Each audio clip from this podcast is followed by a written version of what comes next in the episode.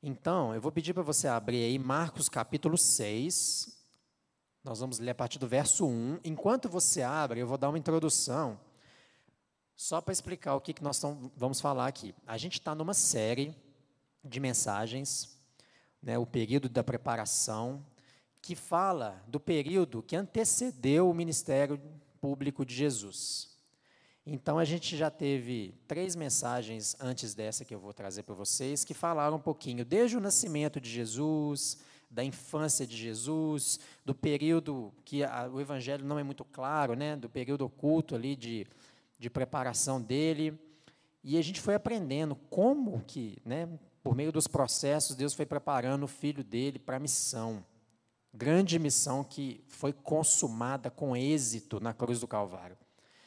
E coube a mim a missão de trazer a mensagem à carpintaria. Não sei se tem uma arte bem legal aí. E para a gente entender o que, que tem a ver isso com, com o Evangelho, com Jesus, eu vou ler para vocês Marcos capítulo 6, a partir do verso 1. Vamos lá. Quero pedir para vocês aí, quem está com a Bíblia, acompanhar. Vamos lá. Marcos capítulo 6, a partir do verso 1. Jesus saiu dali e foi para sua cidade, acompanhado dos seus discípulos. Quando chegou o sábado, começou a ensinar na sinagoga e muitos do, dos que ouviam ficavam admirados. De onde lhe vêm essas coisas? perguntavam eles. Que sabedoria é essa que lhe foi dada? E esses milagres que ele faz? Não é esse o carpinteiro? Filho de Maria, irmão de Tiago, José, Judas e Simão, não estão aqui conosco as suas irmãs? E ficavam escandalizados por causa dele. Só até aí. Então, pessoal, olha só que situação, né? Jesus voltou para a cidade dele, Natal, e muitas das pessoas que conviveram com ele na infância, na adolescência, que conheciam ele de muito tempo, não acreditaram nele, porque olharam para Jesus e falaram assim: Mas não é esse o, o filho da Maria, do, do, Zé, que ficava lá na carpintaria? E Jesus vai até falar depois né, que só na sua própria terra é que um profeta não é reconhecido. E realmente é assim, né, gente? Quando geralmente é de onde a gente vem que há maior reprovação. Mas o que eu quero trazer para vocês é tentar trazer um pouquinho do entendimento do que, que aconteceu nesse período de Jesus, na época que ele era carpinteiro. Jesus era carpinteiro. Um dos, é, uma das, um dos nomes né, que, que atribui Jesus aí, ele era carpinteiro. A gente leu no texto aqui. Não é esse o carpinteiro, filho de Maria? Então, gente, para a gente entender como é que Jesus foi ser carpinteiro. Bom, Jesus veio, nós sabemos, né, por meio do Espírito Santo, através de Maria, e José, pai adotivo de Jesus, tinha esse ofício. José era carpinteiro. E era muito comum naquela época, pessoal, um pai passar o legado do seu trabalho, do seu ofício para os seus filhos. É assim até hoje, não é?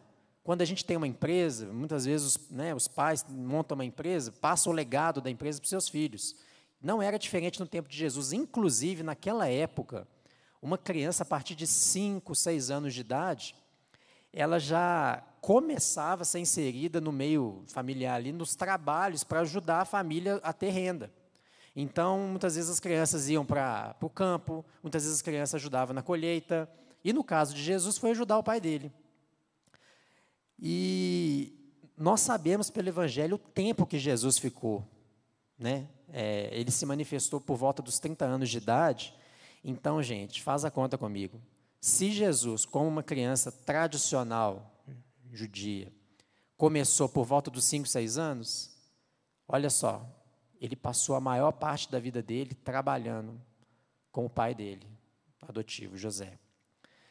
Agora, eu não sei se vocês vão pensar assim, mas vieram alguns questionamentos no, quando eu estava pensando sobre essa mensagem. Será que era necessário que o Filho de Deus perdesse tanto tempo atuando como simples carpinteiro? Será, gente? Será que esse tempo todo que Jesus ficou trabalhando, ajudando o pai dele, servindo a casa dele, junto com os irmãos dele, será que ele não podia estar fazendo uma coisa mais útil? Alguma coisa que trouxesse mais impacto para a sociedade? Não é de se pensar? Por que, que ele gastou tanto tempo trabalhando? Por que, que esse período de anonimato de Jesus, ele ocupa um, um, um espaço tão grande da vida dele? Foi uma pergunta que eu fiz para o Senhor. Por quê? Por quê? E como teria sido esse período, gente? Como é que foi esse período? O Evangelho traz pouquíssimas informações sobre isso. Mas para a gente entender o que, que, porquê disso e o que ele fazia, a gente precisa pensar no que, que um carpinteiro fazia naquela época. Um carpinteiro, gente, é uma pessoa que trabalha com madeira, trabalhava com madeira. Mas não apenas isso. Um carpinteiro no tempo de Jesus era diferente de um carpinteiro de hoje, porque hoje a gente pensa um carpinteiro como um marceneiro, um cara que faz móveis. Na época de Jesus, o carpinteiro, ele construía coisas também. Não apenas pequenos móveis, mas ele poderia construir estruturas, telhado. Ele era um construtor. Ele era uma espécie de faz-tudo. Ele era um auxiliar do pedreiro, muitas vezes. Ajudava na construção de casas. E Jesus tinha esse ofício, gente. Agora pensa comigo. Como é que deve ter sido a vida na carpintaria? Se a gente pensar que Jesus era completamente homem, humano, como nós, se sujeitou às mesmas coisas que nós nos sujeitamos aqui da lei dos homens. Ele, ele trabalhou como mais um carpinteiro da sua época. E eu quero pensar com vocês o seguinte, gente: Deus Pai não poupou o filho dele desse tempo de trabalho. Sabe por quê? Eu já vou responder. Ele não poupou porque Deus trabalha nos processos. Processos. O Senhor, ele não abre mão dos processos. Muitas vezes a gente quer milagre. Eu eu quero milagre. Eu quero ver milagres. Eu creio nos milagres, no poder de Deus, instantâneo, curas instantâneas. Mas eu vou falar com vocês que na Bíblia toda, o que a gente mais vê é Deus agindo por meio dos processos. Porque geralmente ele trabalha no caráter da pessoa, para depois trabalhar através da pessoa. Então Deus quer mudar o caráter dos filhos dele, para depois usar os filhos dele. É isso que Deus quer fazer. E ele não poupou o filho dele, o próprio filho dele, Cristo, dos processos. Então pensa comigo uma carpintaria nos tempos de Jesus. Como é que deve ser? com certeza bem diferente de uma carpintaria dos tempos de hoje. Sabe por quê? Na época de Jesus não tinha máquinas é, elétricas. O povo fazia as coisas na mão, na mão. Poderia ter uma ou outra máquina, uma ferramenta, um machado, mas ele não tinha maquinário como tem hoje para cortar madeira, por exemplo. Então, gente, pensa comigo, carpintaria, o, o carpinteiro, ele é uma profissão braçal, braçal, difícil, labuta. Jesus labutou. Às vezes a gente acorda cedo reclamando, ai meu, para ter que pegar dois ônibus para ir para o centro, venda nova, toma uma água. Tem que ralar. Jesus ralou, meu amigo, ralou muito, ralou muito, suou. Ele não suou só sangue no Calvário, não, ele suou muito na época de trabalho dele. O trabalho é manual. E por que será que Deus permitiu isso? Por que, que o filho dele tinha que ralar, trabalhar manualmente? Eu fiquei pensando, eu falei, gente do céu, não, Deus não poupou nem Jesus de ralar, então eu, não, eu tenho que parar de pedir a Deus é, para ficar mais de boa, né? Gente, porque o evangelho, a pregação do evangelho, ela é difícil, ela requer de nós empenho, ela requer de nós trabalho. Jesus tinha um ministério itinerante. Jesus andava por todos os lugares, pregando o evangelho, falando das boas novas. Ele não ficava parado num lugar só. Então, para Jesus conseguir ter o pique que ele tinha, com certeza, gente, com certeza, ele aprendeu pela luta, pelo sofrimento, pela labuta do trabalho que ele tinha lá com José. O reino de Deus é tomado por esforço, Muitas vezes a gente espera, a gente quer esperar os peixes caírem na nossa rede. Gente, Deus, Ele dá ordem para os peixes irem, mas se você não lançar a rede, se você não preparar a rede, se você não trabalhar, não se preparar, se eu não vi, se o pessoal do louvor não tivesse estudado as músicas, preparado as músicas, estu, né, treinado, ensaiado antes do culto, como é que eles iam ministrar de forma poderosa aqui? Então, gente, tem trabalho sim. O Evangelho é o poder de Deus, mas Deus espera que nós nos despendemos, trabalhemos para Ele, sirvamos, agimos. A carpintaria ensinou muito isso para o Senhor Jesus, muito. Nós não podemos acomodar. Se você que quer trabalhar para Jesus está achando que é só vir aqui um sábado ou um domingo, pregar e ir embora, não, tem muita coisa antes. Tem muita coisa antes. Nós preparamos esse culto em oração, Todos nós aqui nos preparamos e mesmo assim sabemos que não é suficiente. Outra coisa, gente, quer que vocês pensem comigo. O carpinteiro, no ofício dele, ele investe tempo, dinheiro, energia, recursos para construir alguma coisa. E, meu pai, meu pai terreno, né? né? Meu pai do céu não. Meu pai, ele, ele fez um pouco desse ofício de carpinteiro. Eu estava pensando, falei, gente, é mesmo. Meu pai não é carpinteiro de profissão, mas meu pai construía coisas. Eu lembro que na minha casa é, tinha alguns móveis que meu pai fez. Meu pai fez cadeiras. Eu lembro do meu pai fazendo um telhado na minha casa uma vez. Meu pai sozinho fazendo uma obra gigantesca. E eu pequeno, só assustado, vendo aquilo, com medo do meu pai me chamar para ter que ajudar ele. Nesse ponto, minha mãe me ajudou muito, né? Que ela me punha para estudar, então eu tinha uma desculpa para falar que eu estava estudando. Mas meu pai estava sempre trabalhando, construindo alguma coisa. Meu pai gostava de construir. E eu via como era difícil, gente, construir alguma coisa. Meu pai gastava tempo, meu pai gastava energia, meu pai gastava recursos, mas ficava bacana, mas ficava bom o carpinteiro no seu trabalho. Ele é como um artesão. O artesão, o oleiro, para ele fazer a obra, ele tem que dedicar, ele tem que investir, ele tem que preparar. O carpinteiro é a mesma coisa, gente. Jesus trabalhava muito na época dele como carpinteiro, ele se dedicava muito naquilo. E se você parar para pensar, o tempo que o Senhor dedicou na carpintaria, que o Senhor Jesus dedicou, foi muito maior do que o tempo de ministério. Nós estamos pensando aqui em 25 anos. Ele ficou três anos no ministério público, de pregação, de exposição da palavra. Três anos de ministério revolucionário.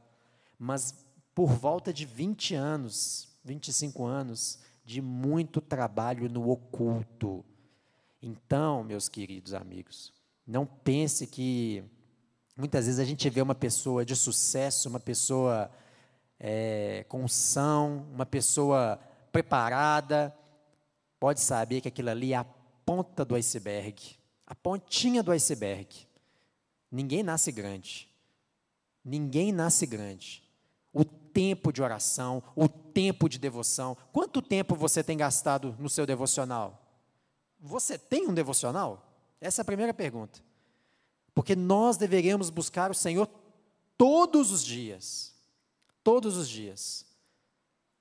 E cada vez mais, cada vez nos esforçando para ficar mais tempo na presença dEle. Muitas vezes a gente não consegue desgrudar do celular, desgrudar da rede social, passa horas nessa coisa e não consegue passar 10 minutos na presença de Jesus.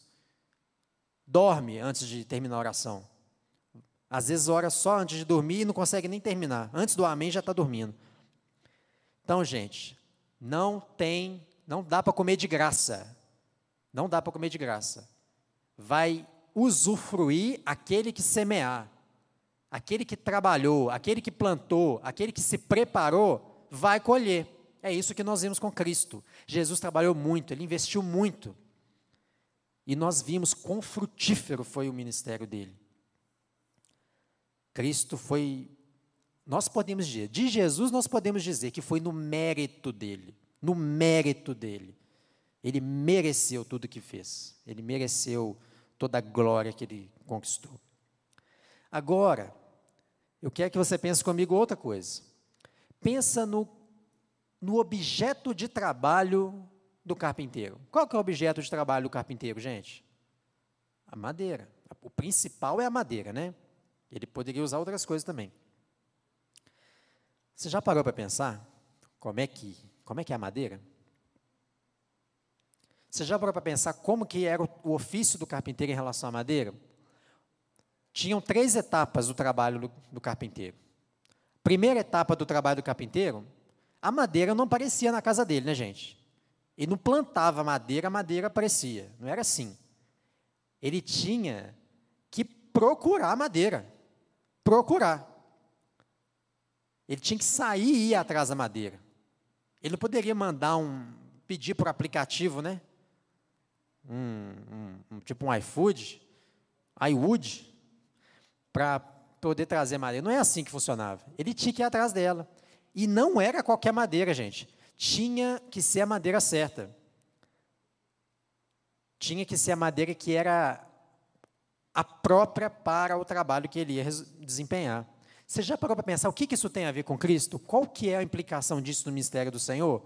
Você já parou para pensar Jesus em um dia tendo que sair cedo para procurar madeira?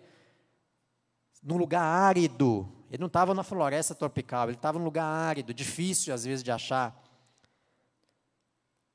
Você já parou para pensar o que, que o Senhor, o que, que o Pai poderia estar ensinando para ele? No futuro, esse Cristo ia escolher doze homens. E esses doze homens iriam continuar o trabalho dele.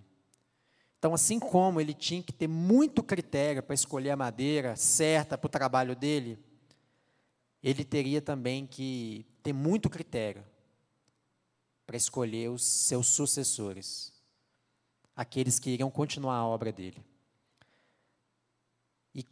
Como que Cristo fez isso, gente? nós temos o relato nos evangelhos. Como que Cristo escolheu os discípulos dele?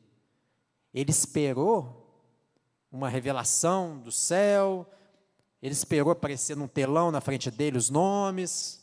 Como é que Cristo fez? Cristo orou muito. O Evangelho de Lucas vai dizer que ele orou uma noite inteira. Ele madrugou orando e desceu daquela montanha que ele estava orando sozinho e escolheu os doze apóstolos, inclusive Judas. Chamou Judas sabendo que ele iria traí-lo. Então, gente, Jesus não escolheu aleatoriamente, não sorteou.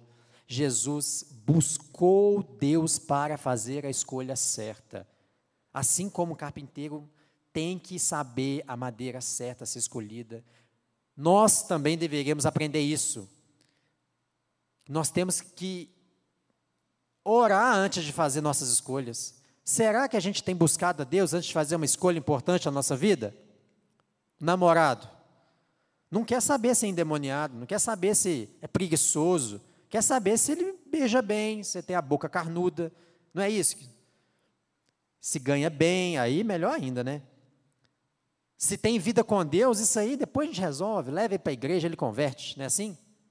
Infelizmente, as escolhas são erradas. Os critérios são errados. A gente não escolhe bem. E depois é como um móvel feito com a madeira errada. Você vai sentar numa cadeira que não com a madeira que, que é errada, que não é a madeira certa, ela quebra. E você cai no chão. É isso que acontece quando você não escolhe direito. Você quebra a cara. Então, gente, a escolha é importante. A escolha é importante. Então, se a escolha é importante, o processo da escolha também é. Buscar a direção de Deus é. Nessa hora, gente, o Espírito Santo não está dormindo, não. O Espírito Santo está atento. Se você pedir, Deus me ajuda, me ajuda, eu te garanto que vai vir um pensamento que geralmente vai ser contrário ao que você está desejando. Porque a gente naturalmente tem inclinação de escolher pela carne. É como se a gente fosse um carpinteiro, olhasse para aquela madeira e falasse, nossa, que madeira bonita, é essa que eu quero. Mas às vezes não é a madeira bonita que é a que vai ser usada na carpintaria.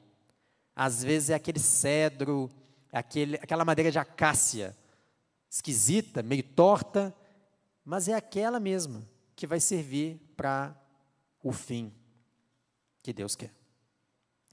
Então, gente, a escolha é importante. E o processo da escolha é mais ainda. Ore antes de escolher.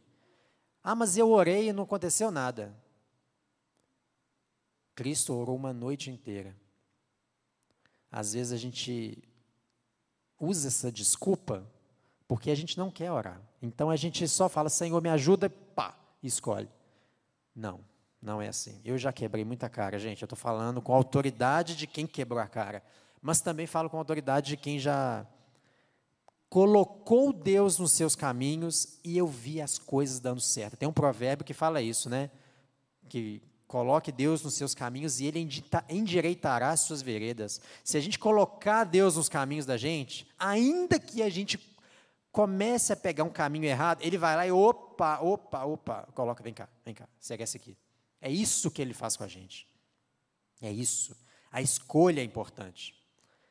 Pensa de novo, volta comigo aqui. Trabalho do carpinteiro, escolher a madeira. Então o carpinteiro achou a madeira. Qual que é o segundo passo? Ele tem que levar ela para a carpintaria. Ele não vai fazer o móvel, ele não vai fazer a estrutura lá, onde a madeira está, onde a árvore está. Então ele tem que vapor, cortar. Ele tem que cortar. Carpinteiro tem que cortar madeira. E como que ele faz isso? Ele usa um objeto, um cortante, um machado, provavelmente. Não vai usar uma motosserra porque não vai achar onde ligar, né, tomada dela. E então ele vai usar o machado. Agora eu pergunto para vocês: o machado é qualquer machado? O machado tem que estar tá preparado para o corte? Tem.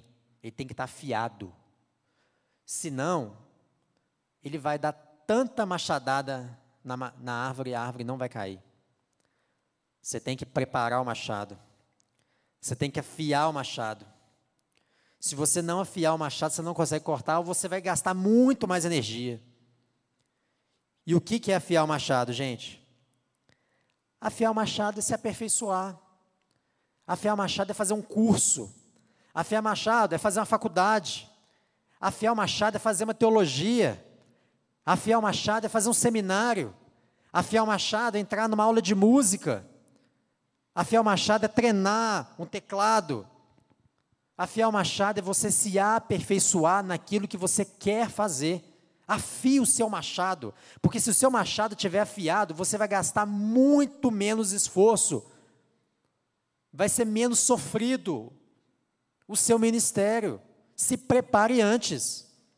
Claro que quando você estiver trabalhando para Deus, você vai se, continuar se aperfeiçoando. O médico, se parar de estudar, ele vai ficar desatualizado. Não é assim?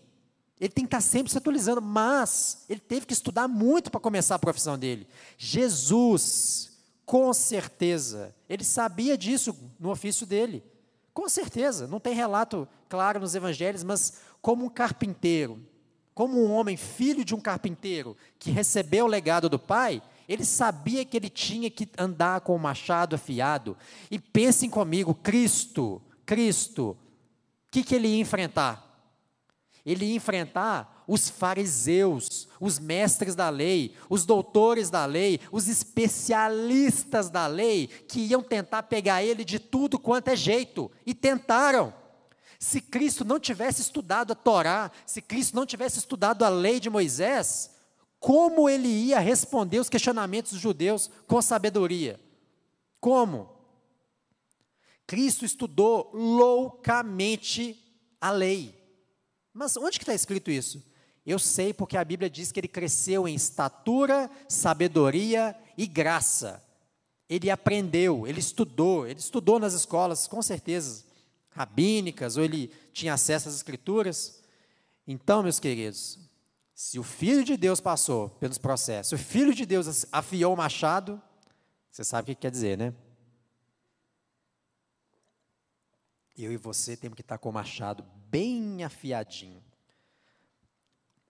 Estar com o machado afiado não é saber tudo. Estar com o machado afiado não é ser o especialista em cortar árvores. Estar com o machado afiado é ter um mínimo de preparo. É chegar aqui, é chegar no momento que você vai trabalhar com o mínimo de preparo para você conseguir trabalhar. E aí, no processo, você vai aperfeiçoar isso. Cristo se preparou para enfrentar os mestres da lei, os doutores da lei, que, seri, que iriam questioná-lo muitas e muitas vezes. Vamos lá. E o último passo. Qual que é o último passo? O cara, o carpinteiro, escolhia a madeira certa. Isso tem a ver conosco também de gastar tempo para escolher, né, em oração. O carpinteiro tinha que estar com o machado afiado, nós também temos que estar preparados. E qual que é o último passo, gente? Depois que ele corta a madeira e ele leva a madeira para a carpintaria que, que o carpinteiro tem que fazer? Ele tem que trabalhar a madeira, gente. A madeira não, não metamorfa, não vira um, um, uma estrutura, um objeto. E nós sabemos, né?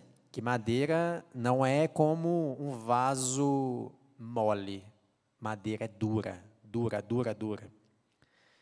E, e eu fiquei pensando, e eu orei, e Deus trouxe meu coração que não foi à toa que José, pai de Jesus, era carpinteiro. Não foi à toa, gente. Nada que aconteceu com Cristo foi à toa. Ele teve que trabalhar madeira dura, ele teve que lapidar a madeira para transformar ela em alguma coisa útil, proveitosa. E nós sabemos que tempos depois, Cristo ia encontrar também outro, outra coisa bem dura que ele teria que moldar. Outra coisa bem difícil de se trabalhar. Ele ia encontrar o coração das pessoas. Duro, frio. E ele teria que, com muita paciência, com muita longanimidade, como ele com certeza teve que ter nos dias de trabalho, ele teve que colocar isso em prática para mudar o caráter de doze homens difíceis. Gente, Cristo era um grande pastor. Ele era o bom pastor. Mas não é fácil ser o bom pastor. Porque a gente gosta de quem está longe. As celebridades que a gente admira, a gente não convive com elas. Se você convivesse com a celebridade que você admira, provavelmente você não ia admirá-la tanto. Cristo chegou perto de doze homens difíceis.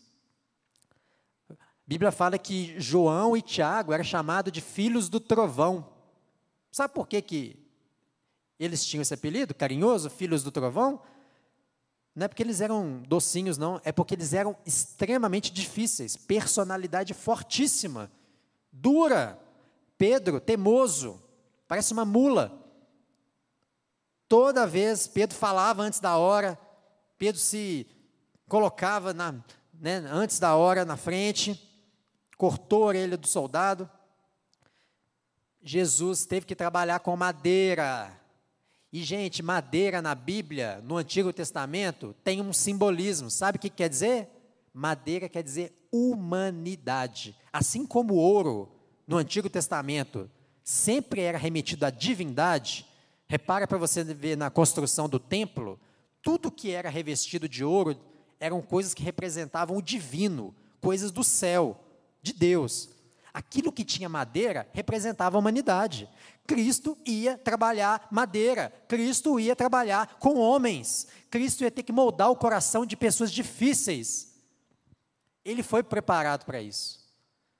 E ele, com muita sabedoria, Assim como foi com João e Tiago, naquele episódio que os samaritanos não queriam deixar Jesus passar pela aldeia deles, e, e João, ou Tiago, falou: Você quer que a gente ore a Deus para cair fogo do céu? Jesus olha para eles com amor e fala assim: Eu vim para salvar os homens, eu vim para dar vida para os homens, não para destruir eles. Gente, tem um propósito em tudo que Deus faz.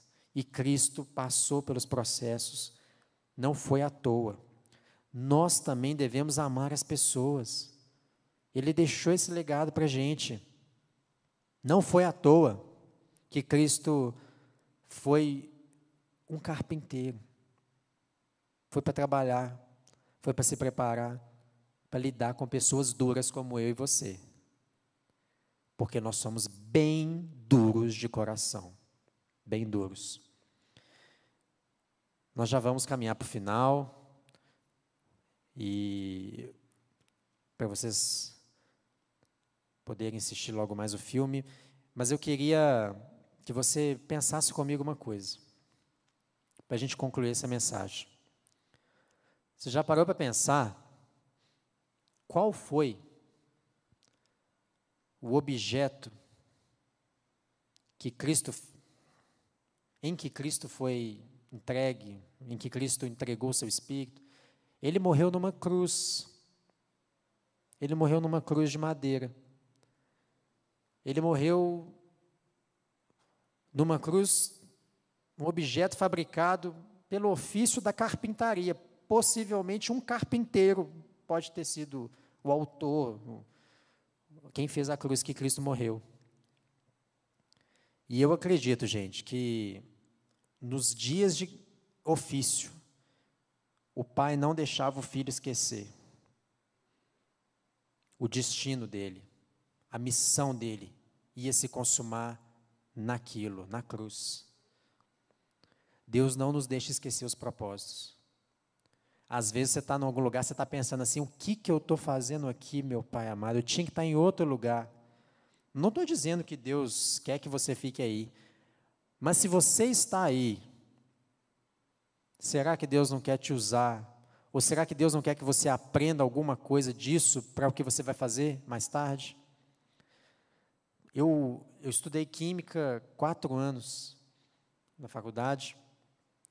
E já estava no final da faculdade e eu falei, Jesus, eu não, eu não quero trabalhar com no laboratório. Eu estou fazendo química, está muito tarde para voltar atrás.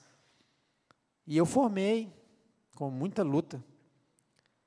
Mas depois que eu formei, abriu uma oportunidade de trabalhar como professor voluntário de um cursinho popular. E e eu lembro que eu fui nesse cursinho popular ajudar os jovens a, a estudar química para o vestibular. Era dentro da UFMG, da faculdade. E ali, ensinando química para os jovens, eu entendi. Deus falou comigo. Às vezes eu permito que você passe, passe um grande período. Às vezes você nem sabe por que direito. Que a gente, quando escolhe a profissão, a gente não tem certeza das coisas mas tem um propósito. Deus me mostrou um chamado para cuidar de pessoas, para estar com pessoas. E é assim que ele faz. Olhe aonde você está hoje. Onde é que ele te colocou? Na escola que você está, no trabalho que você está, na sua casa, na sua família. Você já pensou, ai, por que, que eu nasci nessa família? Meu, eu não aguento a minha mãe, eu não aguento meu pai é para ser nessa família. É para ser. Ainda que não seja a família perfeita. Eu não tive uma família perfeita, mas eu carrego um legado, eu sei que Deus me forjou na minha, na minha casa. E com certeza, a carpintaria foi uma escola onde Cristo foi forjado.